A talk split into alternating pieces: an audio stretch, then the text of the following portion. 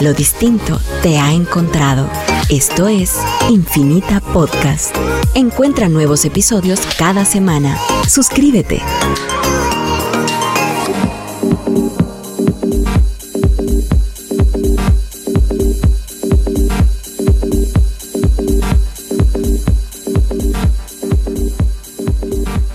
Bienvenidos al DT Podcast número 17. Este podcast está dedicado a los eh, fans de EOS y a los que no son fan de EOS para que se informen, eh, se eduquen y pues sepan qué es lo que está pasando. Al final, todo esto es un ecosistema, todos crecemos y, y en conjunto pues llegamos más lejos. Por eso pues estamos, estoy muy emocionado de tener a estos... Eh, súper invitados el día de hoy, a Estuardo que ya ha estado acá y a Sergio, también eh, OGs adentro de la comunidad. Y mm, pues les doy la bienvenida y cuéntanos un poquito de qué es lo que está pasando con, con EOS, qué pasó en el primero de junio en, en el evento. También eh, feliz cumpleaños a EOS, el día de ayer cumplió un año de haber iniciado. Eh, cuéntanos. ¿Qué tal Esteban? Gracias por, por volverme a invitar. ¿verdad? Eh, aquí Estuardo Rodríguez, eh, promotor o, fan de, de, de EOS, nombrado como embajador de EOS Nation, ¿verdad? para promover el uso de, de EOS en la, en la comunidad. Y vamos a platicar hoy sobre el primer año de vida de la mainnet de EOS eh, recordemos que EOS es un software de software libre que cualquiera puede descargar, hacer correr y la gran la gran dificultad que tiene ponerse de acuerdo cientos de personas alrededor de todo el mundo de vamos a correr todos el mismo eh, programa con la misma configuración para eh, manejar un balance de mil millones de dólares. ¿verdad? Y entonces como todo eso eh, ha logrado existir sin, sin, cambios o como tu palabra favorita, sin forks, sin, sin mayor eh, bifurcación de opiniones en la comunidad, ¿verdad? A pesar de los cambios que, que ha tenido, eh, que son eh, grandes, como por ejemplo el cambio de, de, de la dirección de una de, un, de, una comunidad basada en una constitución a un cambio de un eh, acuerdo. de un acuerdo de uso, de uso. un Users uh -huh. License Agreement, ¿verdad? Eh, dándole más, el, el quitando las, el, la, los buzzwords, que son las cosas que a mí me molestan, por palabras tradicionales que todo el mundo estamos acostumbrados a utilizar, ¿verdad? Me acompaña también Sergio, quien me ha acompañado ya varias veces en, en los eventos, quien fue alguien que, que también al ver... Eh, EOS vio la luz. Él exacto, tiene ya exacto. muchos años de estar en la, eh, mucho más que yo, en la comunidad de blockchain. Él ha estado en Bitcoin, en Ethereum y al ver a EOS, pues los dejo que les cuente. Gracias Esteban por la invitación. Eh, sí, de hecho, te, tengo ya desde el 2013 de estar en el mundo cripto, eh, ya de lleno. Eh, conocí Bitcoin en el 2009. Eh, no le entendí nada. Como todos, ¿verdad? Entonces. Bitcoin dicen que es lo que no entiendes de las computadoras mezclado con lo que no entiendes de economía. exacto, exacto. Entonces, tuve de nuevo el acercamiento a Bitcoin en el 2000. Finales del 2012, eh, inicios, no, perdón, finales de septiembre del 2013 y ya lleno va comprando, compré, imagínate a 12 dólares por ahí. Ahorita ya está como 7600, no sé qué. Ya casi, sí, ¿verdad? Estaba a, a 7900 ayer, si no estoy mal. Bueno, hoy no es el tema de Bitcoin, hoy es el tema de EOS. Eh, eh, gracias también a, a, a, Estuardo Cabal en un meeting fue que lo escuché hablar sobre, sobre EOS y dije, esto es eh, algo totalmente diferente, es algo que realmente se necesita. Algo que la gente pueda entender un poco más fácil, a pesar de que hay muchos temas eh, detrás eh, en, en, en, EOS que puede confundir a los que ya vienen de las blockchain tradicionales. Como el cómo así no tengo que pagar, no tengo mis transacciones no me cuestan dinero. Eso es algo que cuesta a la gente entender de entrada. Bueno, pero eh, a los nuevos, nuevos, eso es muy fácil porque, eh, tuvimos el, el 22 de, de, el día del Bitcoin Pizza Day. Tuvimos un problemita con unos nuevos usuarios que estaban pagando con, con, con Bitcoin. Que los fees eran demasiado altos en ese momento. Imagínate, pagaron 20 quetzales de fee para pagar una pizza de, de 66 quetzales. Entonces al comercio le llegó solo 46.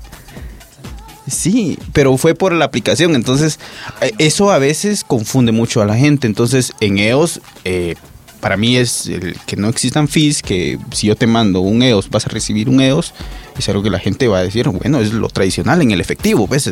Yo agarro un quetzal, te doy un quetzal y no le tengo que pagar un fee a nadie. Y recordemos que esa es la, la intención de EOS, ¿verdad? El el issue número uno, el ser la blockchain más user friendly, ¿verdad? Más que, que, um, que otra cosa, eso es lo, lo que se quieren enfocar.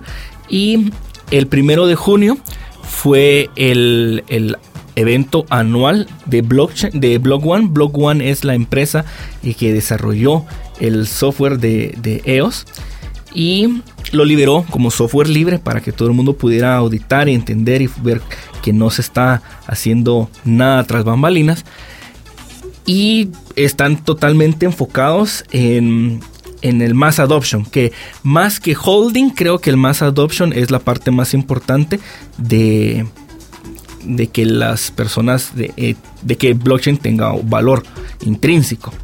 Entonces el, um, el evento pues fue como, como los, los usuarios de, Apple conocerán, eh, Apple también hace un evento anual donde dice, miren, durante este año estuvimos trabajando en estos diferentes productos y eh, Block One hizo lo mismo, ¿verdad? El primer, el primer, um, la primera noticia que, que anunció fue la alianza con Coinbase. Coinbase conocerán muchos que es uno de los de las de las de las lugares más tradicionales donde compras eh, dinero en blockchain como Bitcoin. De hecho, fue la primer casa de cambio en Estados Unidos que se enlazó con los bancos.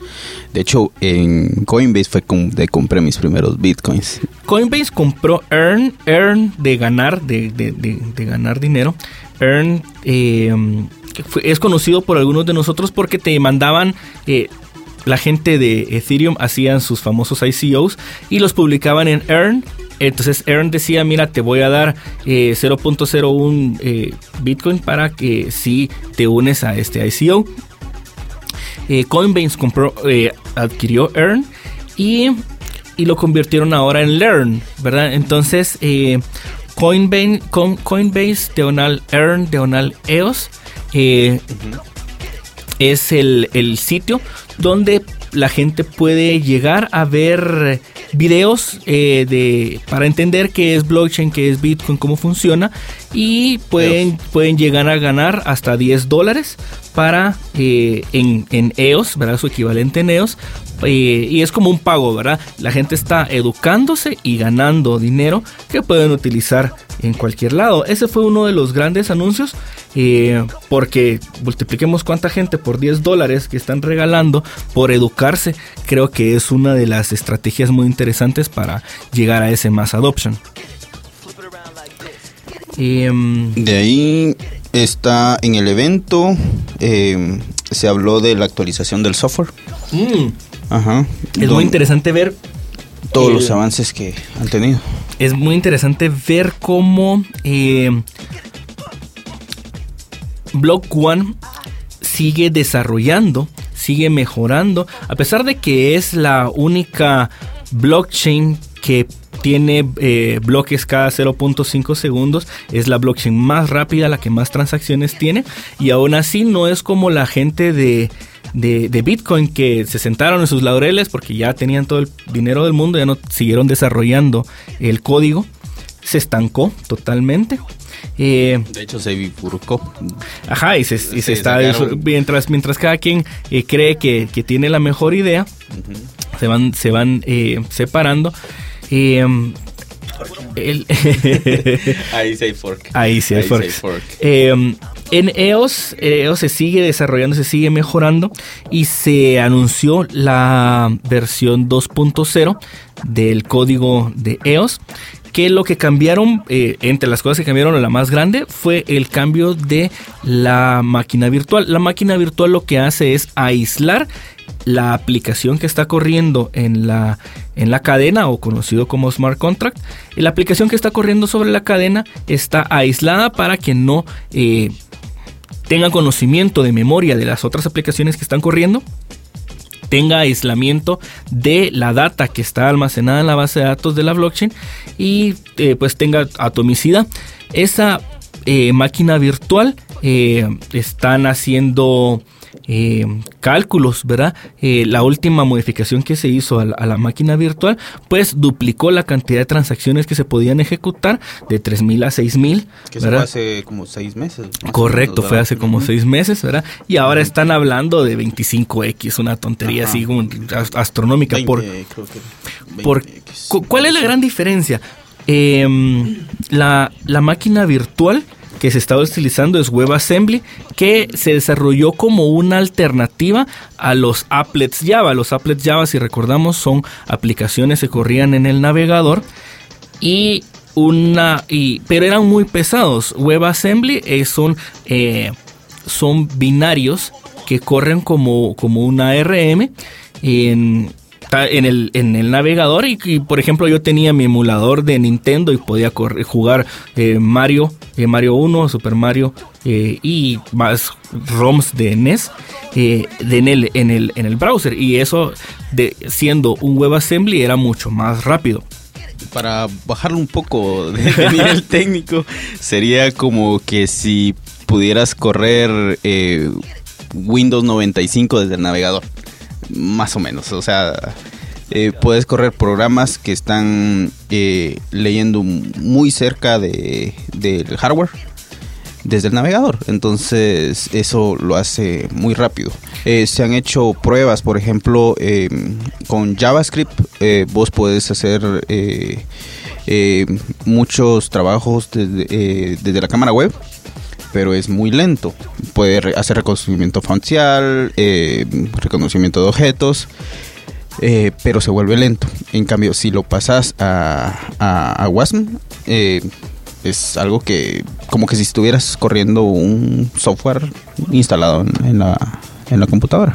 Pero WebAssembly estaba orientado para eso, para hacer una máquina virtual gráfica. ¿verdad? En blockchain no tenemos ningún, y eso es lo que confundía a mucha gente, ¿verdad? Porque decía, bueno, entonces eh, si estoy corriendo WebAssembly, ya puedo ver la cadena, ya puedo ver y hacer mi diagrama de eh, entidad-relación eh, viendo la cadena. No, lo que se hace, e, incluso eso fue lo que se hizo, se cortó, se quitó la capa gráfica de la máquina virtual, haciendo mucho menos pesado y eh, tenemos un incremento de 20x ahora en las, en las transacciones. Esperamos que eso vaya a, ser liberado eh, probablemente a finales de año. Eh, ahora están con la, el lanzamiento de la 1.8 ¿verdad? EOS eh, 1.8, eh, lo cual sí hace eh, incompatible el log de la cadena antes y después de, ese release, por lo que sí hay que tener una coordinación entre los nodos para la sincronización de esa nueva de ese nuevo lanzamiento.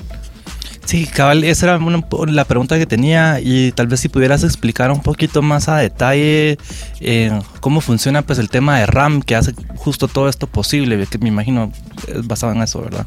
Em, en, EOS la, la última analogía que logré encontrar fue identificar recursos renovables y recursos eh, consumibles, ¿verdad? Como por ejemplo... Eh, la luz de tu casa, ¿verdad? La luz de tu casa, eh, si vos eh, pudieras consumirte una hora de luz o, ajá, o los paneles solares que generan luz para una hora una bombilla, eh, al día siguiente, ¿verdad? nuevamente sale el sol y nuevamente obtenés recurso, obtenés energía y puedes utilizar ese, ese recurso nuevamente. Igual funciona en EOS cuando, cuando sos dueño de un token que es eh, sos dueño de una parte de la red, eh, tenés una, un porcentaje de uso de los recursos, para como la luz, en este caso, las transacciones, el CPU, las transacciones que se pueden ejecutar y el bandwidth, que es la cantidad de información que le puedes eh, transferir a la red. Esos son los dos recursos eh, renovables y los recursos consumibles son como la cantidad de cosas que caben en tu casa. ¿verdad? ¿Cuántas camas caben en tu casa? ¿Cuántas cajas de chonches caben en tu casa? Eh, de igual forma, tenés un recurso limitado en EOS donde puedes almacenar tus cosas, tu información. Esos son la RAM. la RAM, la información o el espacio donde puedes almacenar tu información. Entonces, eh, interesante cómo lo que estos cambios de la, del motor de EOS, la, la BM, lo que hace es reducir la cantidad necesaria de transacciones o, aumentar la cantidad de recursos que existen en la red. Ahora, como se pueden hacer mucho más transacciones, el costo de transacción o la cantidad de transacciones que puedes utilizar durante un periodo de tiempo se incrementa, haciendo mucho más barato eh, la, uso, ¿verdad? El uso, entonces, eh, con la misma cantidad de EOS que tenías, eh, que, eras dueño de la red, ahora puedes ejecutar mucho más transacciones. Eso es uno de las, de las, de las grandes beneficios que trae la nueva versión 2.0. Supongamos, o sea, para poder utilizar la red de EOS, necesitas EOS. Y esos EOS vos eh, los congelas, se podría decir. se invierten, se, invierten. Ajá, los invertís en, en estos recursos que estamos hablando. Entonces. Que como son renovables, no se gasta el tubeo, sino que solo se congelan. entonces te dice, mire, de la, de la cantidad de luz solar que vamos a tener hoy en el día, ¿verdad? Vos tenés un 2%, vos tenés un 50%, y yo tengo el restante, ¿verdad? Entonces se reparte dependiendo de la cantidad de luz que tenés. Eh, pero cuando se acaban el recurso, cuando se acaba la, energía solar que, generó, que generamos durante el día, al día siguiente, oh, nuevamente tenemos más, o nuevamente la misma cantidad de recursos. ¿verdad? Sí, entonces, eh, eh, si decís, miren, ya no quiero participar en esta red, agarro mis CEOs, me voy para otro lado y no tuve que invertir, no tuve que gastar, no tuve que gastarlo. Eh, ah, sí, por ejemplo, eh, al inicio, eh, muchos abrían cuentas de EOS y no congelaban los EOS, entonces los tenían líquidos, los podían gastar y todo eso. Entonces se daban cuenta de que querían transferir eh, EOS, perdón, se daban cuenta que querían transferir y les tiraba un error, porque no tenían recursos para poder transferir esos, esos EOS. Em, eso confundía un poco al inicio. Eh, luego salió eh, que podías rentar EOS o te podían prestar. De hecho, hay algunas cuentas que yo he creado, algunos en la comunidad, em, como lo han abierto con poquito EOS y no tienen recursos para mover, entonces yo les presto de los que yo tengo para que yo ellos puedan, yo invierto para ellos. Pero esos EOS siguen siendo míos. Yo se los presto a ellos para que usen la red, pero esos EOS siguen siendo míos. Bajo esa modalidad eh, se creó una renta de, de EOS. Eh, que salió el Resource, el Rex. Resource Exchange. Resource Exchange es un, es un exchange, es una casa de cambio para que la gente pueda eh, dar en alquiler sus, sus los EOS que están invirtiendo y hay otras personas que están interesados en alquilar ese, esos recursos. ¿verdad? Eso lo que, lo hay mucho interés a las personas que están buscando ingresos pasivos, ¿verdad? Porque solo por tener tus EOS congelados, eh, imaginemos un bolsón gigante, todo el mundo metemos nuestros EOS congelados ahí, nuestros EOS invertidos y va a haber otra empresa donde dice, mira, yo sí lo necesito porque yo voy a estar procesando mucha información o voy a estar transfiriendo mucha información y me sale mucho más barato eh, alquilarlos que comprarlos. Entonces, eh, se les paga en proporcional al, a lo que ahorita, ahorita está más o menos a 2.1% anual de lo que de lo que guardas, se podría decir, ¿verdad? Lo que pones a plazo fijo. Aunque no es a plazo fijo realmente, o sea, lo, metes hoy y lo puedes sacar mañana. Esa es eh, la gran diferencia al vos congelar tus EOS normalmente, porque digamos... Eh, los recursos eh, limitados que estábamos hablando al inicio se renuevan cada tres días. Entonces, si vos hoy congelas tus EOS, y te arrepentiste y decís, eh, bueno, mejor lo saco porque me urge gastarlos, tienes que esperar tres días para poder gastarlos. En Rex. Y por, eso, por eso me gusta mucho la palabra invertís, ¿verdad? Porque invertís significa que yo estoy creyendo en este proyecto, ¿verdad? Yo invierto, ¿verdad? Sabiendo de que, de que no te va, no tenés la, liquidez de poder desinvertirlo inmediatamente, porque si no, no estás invirtiendo, ¿verdad? No, no le estás dando chance a que utilicen el recurso que invertiste. Entonces se toman tres días, eh, entre tres, cuatro días, para liberarte, para volver líquido tus EOS invertidos. invertido, eh, el tercer punto que se habló fue de web out. No sé si Correcto. Nuevamente y bien enfocados con el, con el, con el issue número uno, que es más adoption, que es hacer que todo esto sea bien fácil de, usar. Uno de los paradigmas más difíciles de entender para la mayoría de los usuarios eh, que están adoptando blockchain es entender eh, qué son llaves privadas y llaves públicas. Eh, esto es esto es un, programa más, más orientado a técnico y la mayoría de gente que, que nos conectamos a servidores eh, utilizamos llaves privadas, llaves públicas en vez de autenticación con, contraseñas, eh, pero nosotros lo vemos así, es, un, es, algo de, uso diario, ¿verdad? Eh, llegando, como, como, como las personas que usamos PGP, llaves RSA para conectarte en SSH, pasa eso a que lo entienda mi abuelita, a que lo pueda usar mi abuela para comprar las flores que quiere poner en la mesa de centro en la casa. Entonces, eh, yo creo que también aquí hay un, eh, un poquito de malentendimiento de que mm, uno puede usar su huella digital o tu cara y que eso es como que una manera segura de, entrar, pero realmente es solo como dar un password, pues. Sí, lo que... Lo que eh, llaves privadas sigue siendo la mejor opción y llaves públicas.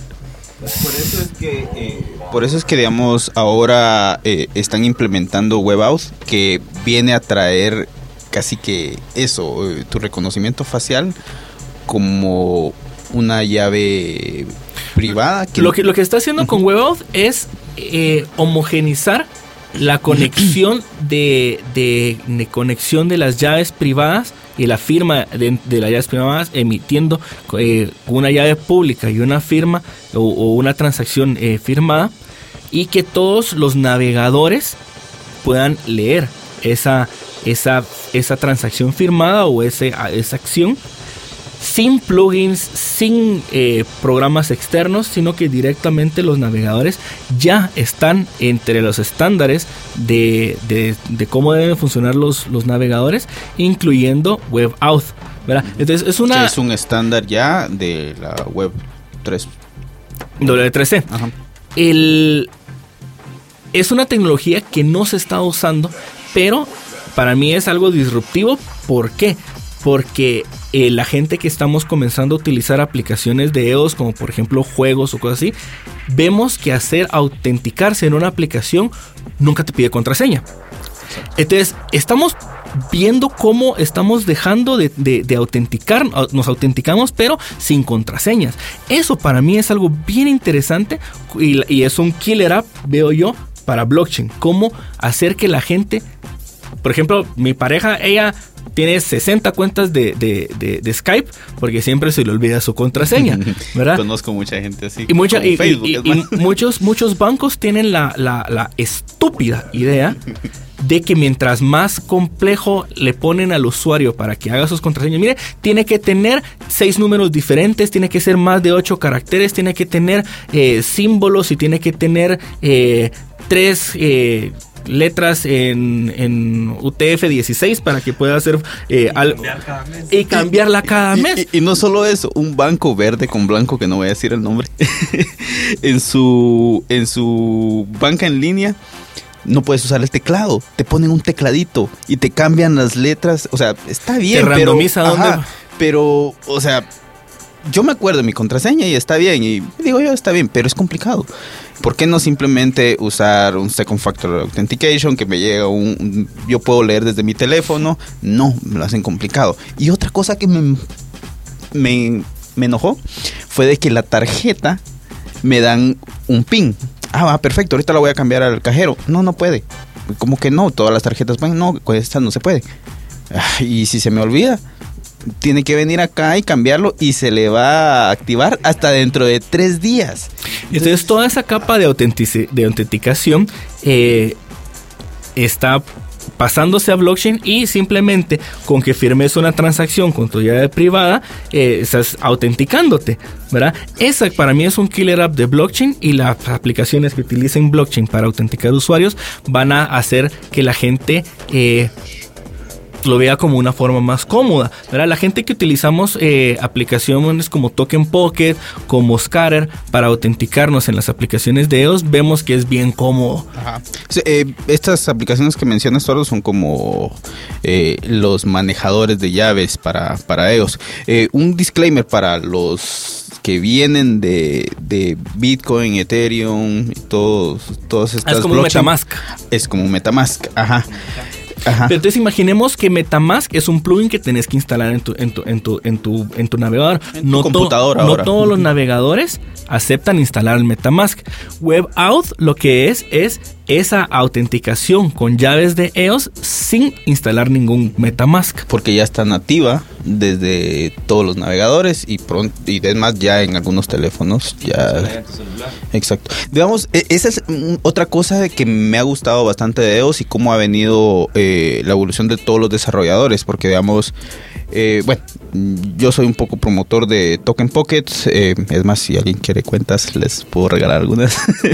Si quieren, si quieren De- probar EOS, probar a las aplicaciones de EOS, eh, estamos promocionando Token Pocket como la aplicación eh, más user friendly para teléfonos y pueden abocarse con Sergio para eh, poder, que, eh, si tienen alguna dificultad en crear su cuenta. Ahí en la descripción del episodio está eh, el Twitter handle de, de cada uno de ellos para que los puedan contactar. Eh, Entonces, eh, lo que les quería contar de, de Token Pocket es que, por ejemplo, vos entras a una, eh, una página web desde tu teléfono que eh, está desarrollada para Scatter. Vos perfectamente puedes entrar desde Token Pocket y manejar toda esa página web desde, desde Token Pocket como que si estuvieras en la computadora usando Scatter. Entonces eso es algo muy interesante. Aparte que han hecho eh, otras como plugins, no, no son plugins, o sea, vos tenés un enlace específico desde tu página web y automáticamente te levanta Token Pocket y puedes firmar. Entonces no necesitas, eh, vos como desarrollador no necesitarías crear una aplicación para tu DApp, para tu, para tu programa, sino que simplemente te conectas a, a Token Pocket. Entonces no tenés que manejar llaves. Pero entonces ahí es como una parte también nuevamente disruptiva, ¿verdad? En el desarrollo de aplicaciones, yo que me desarrollo y me, me dedico al desarrollo de aplicaciones, eh, el típico tenés que crear la autenticación de usuario, manejo de usuarios, reseteo de contraseñas, validar que las, que las, eh, que el correo que, te- que utilizaron para crear la cuenta sea un correo válido, etc. Toda esa capa todo ese- esos, imagínate, el, el desarrollo de las aplicaciones se reduce de entrada dos mil dólares más baratos porque no tenés que desarrollar la capa de autenticación de usuario. No solo más barato, sino que también te ahorras todas las capas de seguridad que tendrías que estar pendiente día a día por cualquier hackeo. Entonces eso nos lleva al siguiente tema de, la- de, las, de las novedades que sacaron eh, para el evento de, de, de Block One, que son las, las llaves de Yubico. Eh, Yubico es una empresa que hace... eh, Llaves físicas Llaves. para autenticación de... Hardware wallets creo que le llaman en, en- En, en- algunos, ajá, es como el, un... el buzzword. Ajá, es como un autenticación de doble paso, solo que vos no estás viendo un numerito que tenés que meter, sino que simplemente conectado a tu computadora esta llave. Es un, es un USB, Ajá. es como, como, un, como una memoria USB, ¿verdad? Que eh, con eso estás firmando las transacciones. Si no tenés, eh, es una opción de meter tu llave privada en un dispositivo físico que te ayuda a la gente que eh, no, que, que les roban el celular y donde dejé mi llave privada, pues es más como, como eh, cómodo eh, tener algunas, algunas personas que les gusta eh, tocar las cosas, ¿verdad? Necesitan su llave y tiene forma de llavecita, está bien bonita. Y de hecho, eh, o sea, para autenticarte tenés que tocarlo, eh, para autenticarte tenés que tocarlo físicamente. Entonces, Interesante. Es- Como dato adicional, solo quería mencionar que en Guatemala puedes registrar eh, y crear una firma digital oficial con la cual vos puedes firmar contratos y todo así en PDFs y demás. Te cuesta como eh, 600 quetzales o 400 quetzales dependiendo con, con quién lo hagas. Y también y tienen exactamente eso, un USB que tenés que meter en tu compu y con eso firmas. No es tan fancy de que tenga tu huella, pero pero ahí va. La mayoría de gente no sabe eso, pero pues infórmense porque realmente es bastante práctico. Lo, genial sería de que, digamos, aquí en Guatemala desde el 2008 ya está la ley de, firmas digitales. El problema es que no se ha implementado ya de lleno. Eh, hay una empresa aquí en Guatemala, que tampoco voy a decir el nombre, que mm, gastó mucha plata para ellos tener la firma digital. Eh, yo estuve viendo qué están haciendo y créanme que no, no, no es algo tan, tan seguro al final. Y creo que fue más el evento lo que gastaron que otra cosa. Cuando realmente en EOS, eh, desde el inicio, o, o es más, de, de cualquier blockchain, desde el inicio tenés eh, firmas digitales y son gratis son gratis. Entonces, y puedes. eh, la ventaja en EOS es que puedes crear eh, una pequeña. eh, un pequeño contrato inteligente, una pequeña aplicación donde vos puedes firmar lo que querrás y sigue siendo gratis. O sea, bueno, para que la haga podría cobrar un fee si quiere, pues, pero usar la red es totalmente gratis. Y con la, la parte de las, de las firmas digitales viene eh, el, el último tema de la conferencia, que fue el main event, que fue el anuncio de la aplicación Voice. Voice que va a estar en voice.com. Eh, um, es una red social de, montada en EOS. Eh, um, es un Instagram. Es, un- una mezcla de Instagram, Twitter, Facebook. Agarraron las cosas que mal, o sea, Ajá. puedes compartir cualquier tipo de media.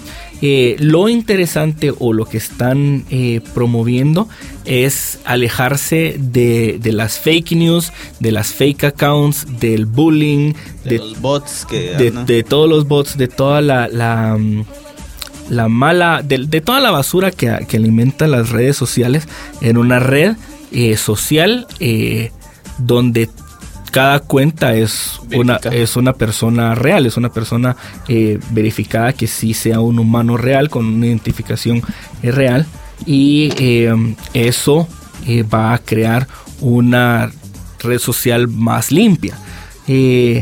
Punto número uno. Punto número dos es la otra, es, es una red social donde los likes que recibís los puedes llevar a una casa de cambio y eh, recibir dinero. O sea, mientras más likes tengas, más cerca vas a estar de tu, de tu, ¿cómo se llama? De tu carro que, creías que When Moon, pues no es necesario porque mientras más likes eh, tengas, más, más cerca, eh, más dinero, más dinero real puedes obtener. Entonces, es una red social muy, muy interesante. que tiene mucha mucho potencial al, al- al- con esa idea que sea limpia. A mí me pareció bastante interesante porque es como un approach diferente, definitivamente más masivo, más entendible al famoso KYC. Porque todos hablan de KYC, que entonces tenés que hacer KYC cuando haces un... Pues eh, tenés que ser regulatoria, eh, cuando tú tenés que cumplir con las regulaciones ju- de Vos- tu jurisdicción. vos tenés tienes que que, pasar hacer con- por- por KYC, cuando estás tocando dinero. Entonces, al final del día, eh, si vos te metes a una red social, nada más que hacer un KYC, pues estás diciendo soy una persona, que es en este momento pues es lo que hacen los bancos con tu cuenta. Em, Para Voice sí vas a hacer el KYC. exacto. Y- Es solo que no se, ya no se llama KYC, sino es- te estás signing in a una red social. No, no, pues. no, vas a, vas a tener que autenticarte con tu, con tu identificación del gobierno del país de donde estés. Vas a tener que contestar una llamada donde una persona física va a verificar que si sos la persona que sale en la foto del ID. O sea, sí es un KYC. Sí, ajá, posiblemente una videollamada para ver que seas vos y todo eso, ¿verdad? La parte que a mí más me llama la atención como desarrollador es que mi aplicación va a poder leer el, el- El la, base, de- la base ajá, de la base. datos del- de, de- de Voice y ver si un usuario llega a mi aplicación Ya ver está si, verificado. Ver, si, ver si ya Voice lo verificó. Si Voice lo verificó, yo sé que la persona que está firmando las transacciones en mi aplicación eh, es una persona real. Entonces, eso no solo le crea un, un, una red social de humanos, sino permite a todas las aplicaciones eh, interactuar con interactuar. personas reales. Y eso, o sea, si estamos diciendo, eliminamos la capa de autenticación de usuarios, eliminamos la capa de verificación de otros usuarios porque ya lo hizo Voice por nosotros, o sea, estamos llegando a hacer una aplicación o, o una blockchain Muy completa. ma- ajá, donde, donde el desarrollo me llama mucho la atención hacerlo sobre a- algo importante en cuanto a los datos, me dicen, eh, porque ha surgido la duda, ¿va? yo voy a darles mis datos, entonces va a estar guardado en la, en la blockchain, entonces todo el mundo va a ver mis datos. Eso es algo que ya salieron Block One a decir, no, o sea, los datos eh, van a estar resguardados, nadie los va a poder ver, o sea, van a poder ver que están verificados, pero no va, o sea, si vos querés seguir en el anonimato, nadie va a saber tu nombre, más que Block One.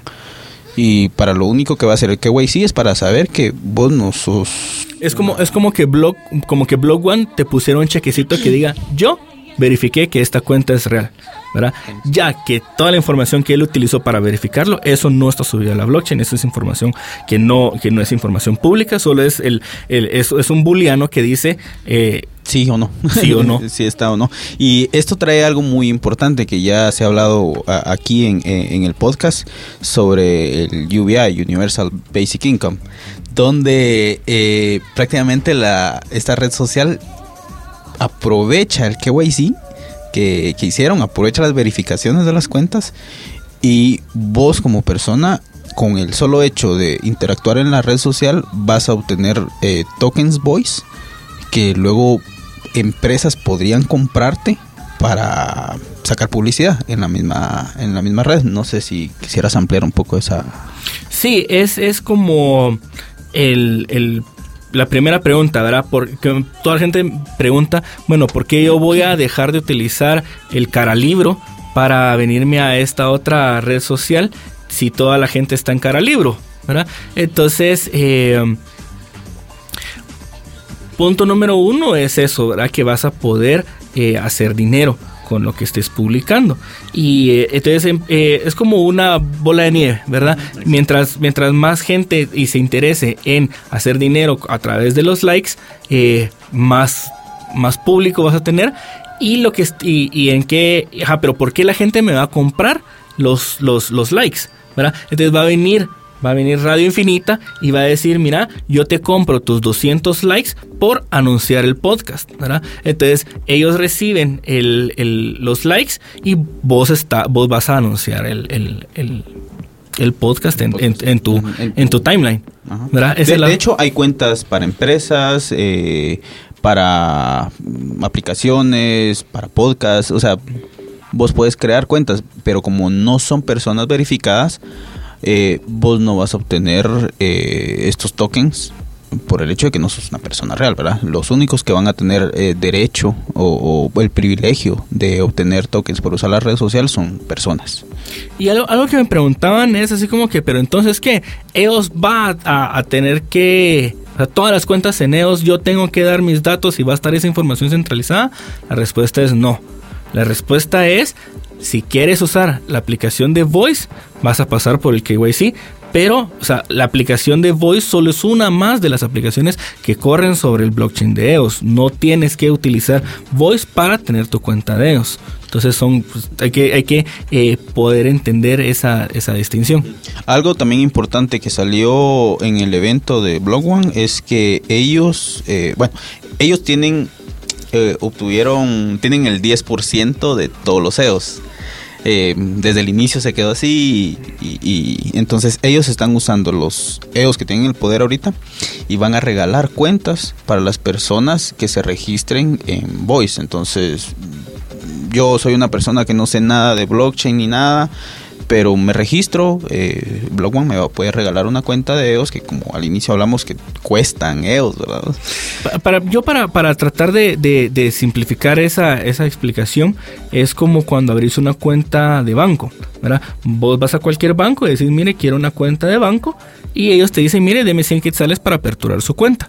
¿verdad? Ese dinero es dinero tuyo que lo puedes retirar, ¿verdad? Cuando abrís tu y, y es y cuando abrís tu cuenta de EOS también te dicen, mire, tiene que crearla con, un mínimo, una mínima cantidad de EOS, entonces tienes que pagar la cuenta. ¿Para qué sirve esa cuenta? Para tener tu cajita. Recordemos nuevamente los recursos limitados. Es una cajita que compras en el espacio grandote de la mainnet para almacenar información que te pertenece, como tu balance de cuántos EOS tienes. Eso tiene un espacio, utiliza un espacio en memoria diciendo, un, espacio en RAM diciendo, Estuardo Rodríguez tiene tantos EOS. Entonces toda cuenta de EOS es se necesita crear con un saldo mínimo.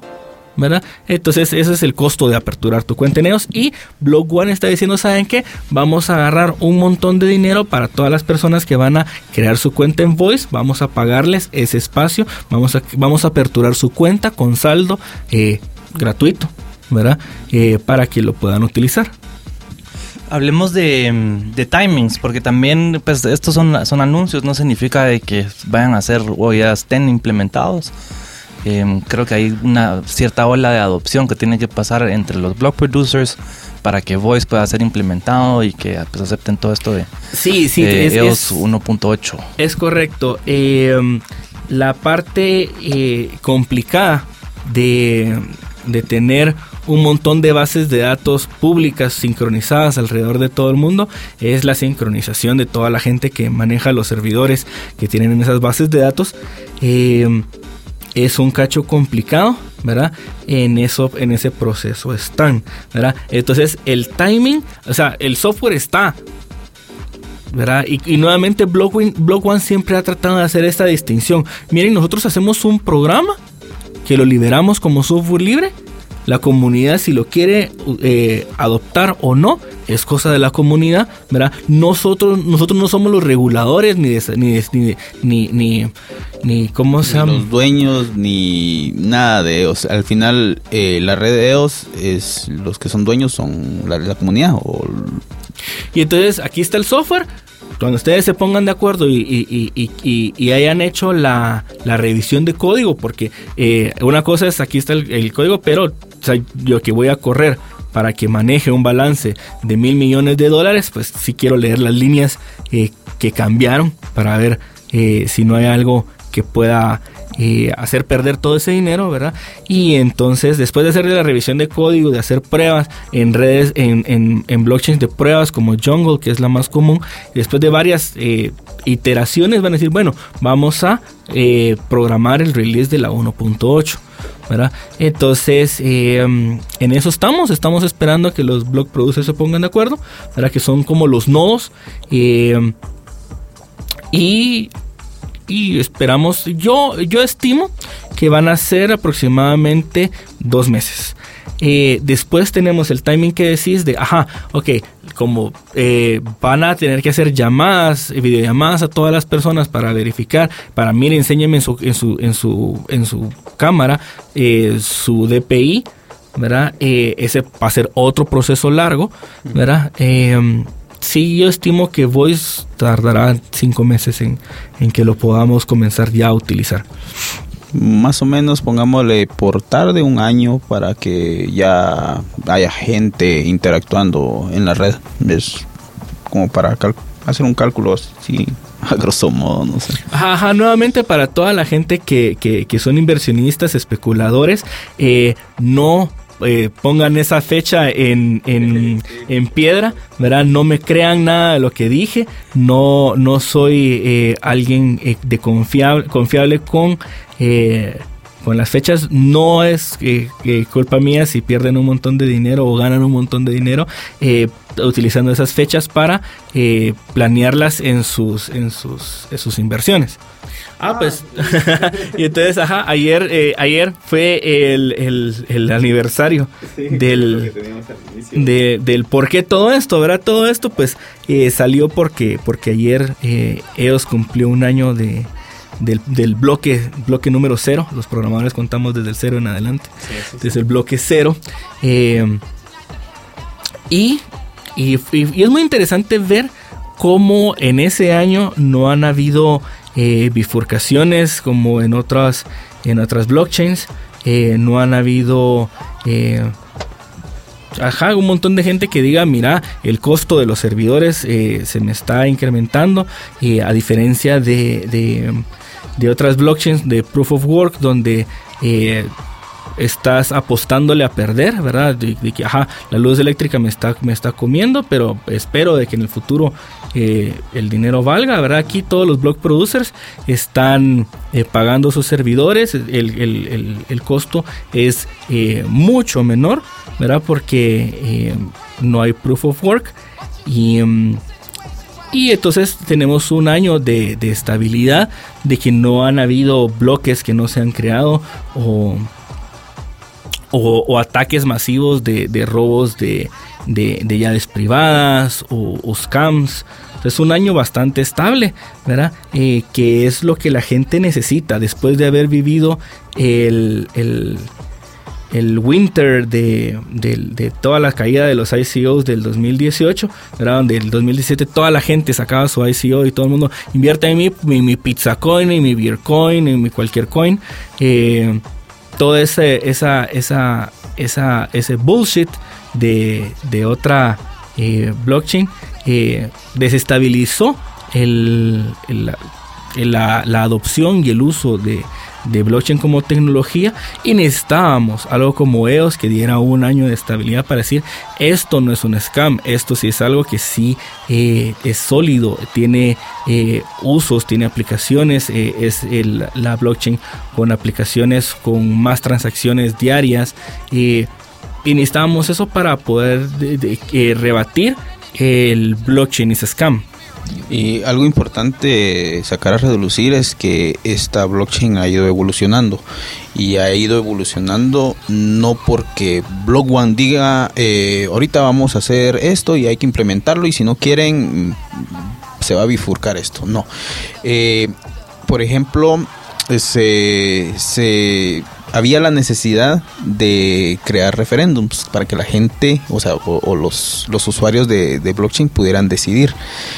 Eh, en términos no legales, un referéndum es, mucha, queremos cambiar las cosas eh, y, nos tenemos, y nos tenemos que poner de acuerdo, ¿verdad? ¿Quiénes están a favor, quiénes están en contra? Y si sacamos 50% más uno de los votos de la gente que está a favor de este cambio, se adopta el cambio, ¿verdad? Pero ¿cómo hacemos esas votaciones? Eh, en, la cadena para verificar que sí sea cierto y que, y que todos podamos, eh, o sea, porque si no el, el, el, 49% de la gente va a decir yo estoy en contra de cómo hicieron las votaciones, Ahora que estamos cerca de, de, las elecciones vamos a, a, ver esa, esa, esas, esos temas. Esa dinámica. ajá. Eh, entonces, eh, en blockchain es bien bien práctico, bien fácil. La, tecnología está hecha para eso. Y entonces en EOS se utilizaron los, los referéndums o formas de votación para aceptar un cambio. Y, no. y han salido muy buenas propuestas y al final eh, se ha hecho lo que, lo que se solicita, ¿verdad? Entonces necesitamos este cambio y ya se, por ejemplo, si se necesita hacer un cambio en, el core de, del software de EOS, pues ya los block producers, si quieren seguir siendo block producer, que la gente siga votando, pues van a hacer esos cambios, porque es lo que pide la gente. Porque los block producers están ahí porque la gente votó por ellos. Entonces, por ejemplo, como, como qué le interesa a, los, a los holders que se, que se vote, por ejemplo, eh, quemaron 4% de los de los del, del de los EOS emitidos, ¿verdad? Entonces, eh, ¿por qué me sirve a mí como holder? Porque entonces reducimos la, la el, eh, hubo una deflación, hubo una eh, eliminación de circulante de un 4%, lo cual hace que los EOS que yo como holder tengo tienen más valor, ¿verdad? Eso, eso fue una votación donde la gente holder dijo, ajá, ajá, ajá, a mí me interesa eso, yo voto a favor, entonces si la gente lo pidió, se hizo. Eh, otra cosa que me, que me, interesó de lo que Sergio dijo es de que Block One ha, propuesto cambios, pero no han sido los únicos. Nuevamente regresamos a que Mainnet, Leleos Mainnet, es de la comunidad y la mayoría de los aportes o de los cambios o de las mejoras de código han venido de la comunidad. Por ejemplo, eh, lo que viene siendo VRAM, que ah, eh, eh. es... es nuevamente, los recursos son limitados. Entonces, ¿cómo escalamos? ¿Cómo hacemos que encontremos recursos más baratos, ¿verdad? Entonces, ajá, el, oro es, eh, es limitado, hay más plata que oro en el planeta, entonces eh, vamos a utilizar plata. Entonces tenemos RAM de que es costoso, ¿verdad? Porque hay, hay, hay muy poco, y entonces lo que se va a hacer es utilizar escritura en disco duro, ¿verdad? vamos pero ¿cómo, ¿cómo descentralizamos la escritura en disco duro? Se está utilizando IPFS. Entonces, eh, EOS puede utilizar IPFS o un sistema eh, Interplanetary File System o un, sistema de archivos interplanetario. Es como que la idea de cómo poder eh, replicar, replicar información en la Tierra como en, en naves espaciales. ¿verdad? Eh, los satélites y todos los trabajos de la NASA, cómo poder replicar la información que está distante y que todos estemos sincronizados. con que los, como todos estamos leyendo el mismo archivo, ¿verdad? El archivo que tiene la información sobre la temperatura de externa del, del, misil que se disparó, ¿verdad? sea la misma que todos estamos leyendo. Entonces IPFS permite eso y que es otra blockchain, por ponerle un nombre, ¿verdad? Eh, y, entonces EOS puede leer y escribir en IPFS. Eh, y entonces eso elimina la necesidad de VRAM, de, la, necesidad de RAM eh, para almacenar información. ¿Qué significa eso? para la gente que está acostumbrada en Ethereum o en otras blockchains, por ejemplo los oracles, los las, las blockchains no, son sistemas aislados porque que no pueden consumir información externa, no pueden decirle al Banco de Guatemala, mire, deme el tipo de cambio del día. ¿Por qué? Porque si un nodo lee un tipo de cambio y otro nodo lee otro tipo de cambio, eh, ¿a quién le creemos? Todo nodo debe tener la misma información en el mismo instante, ¿verdad? Con IPFS, que es un sistema manejado eh, donde los archivos son direcciones hash, eh, todo hash es un MD5 o un SHA1 del contenido. Entonces de esa forma validamos de que el contenido siempre sea el mismo para todos. Entonces, eh, nuevamente, en otras cadenas, los oracles son sistemas que permiten alimentar a la blockchain de conocimiento con datos externos. ¿verdad? de hecho, también hay oracles en, en, EOS. Pues se les llama similares, ¿verdad? Por como que el legacy name, eh, pero yo veo que eh, a, corto plazo va a dejarse de utilizar eh, la palabra smart contract, la palabra oracle, son temas que la palabra fork se van a dejar de utilizar. Y, y entonces, al alimentar información externa de la cadena o un Oracle, eh, alimentar, alimentar a la cadena con esa información, podríamos tener, por ejemplo, eh, las estadísticas y de todos los partidos de, la noche, ¿verdad? Entonces, eh, para que se puedan hacer apuestas o se puedan hacer eh, información. Entonces, todos los nodos, todas las aplicaciones pueden leer la misma información que está alimentada en el IPFS y eso, hacerlo en RAM sería muy costoso. Hacerlo en VRAM, ahora estamos hablando de un 100x de, de reducción de costos. ¿verdad? Esa es una, es una aportación que hizo Liquid Apps, que es uno de los blog producers, que no es Blog One. Entonces, nuevamente, los cambios vienen de la comunidad. Entonces, eso fue un año, un año de, EOS.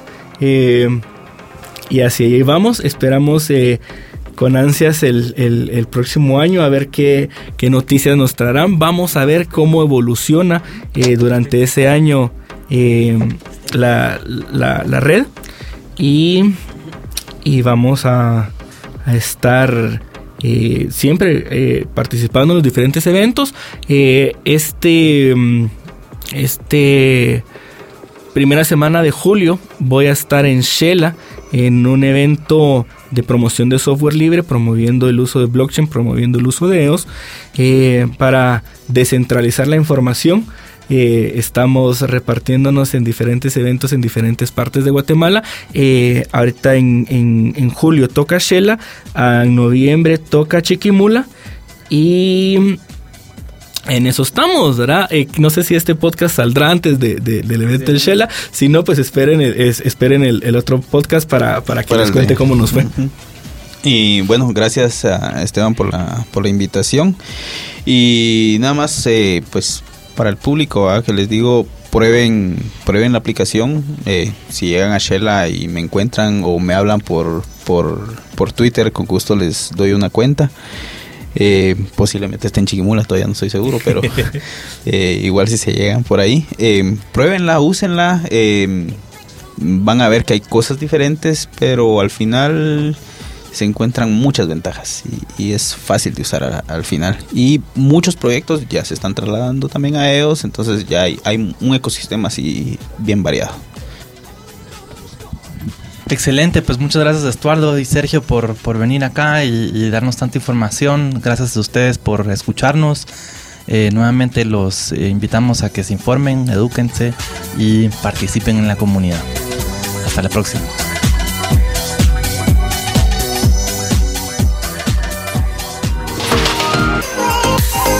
Lo distinto te ha encontrado. Esto es Infinita Podcast. Encuentra nuevos episodios cada semana. Suscríbete.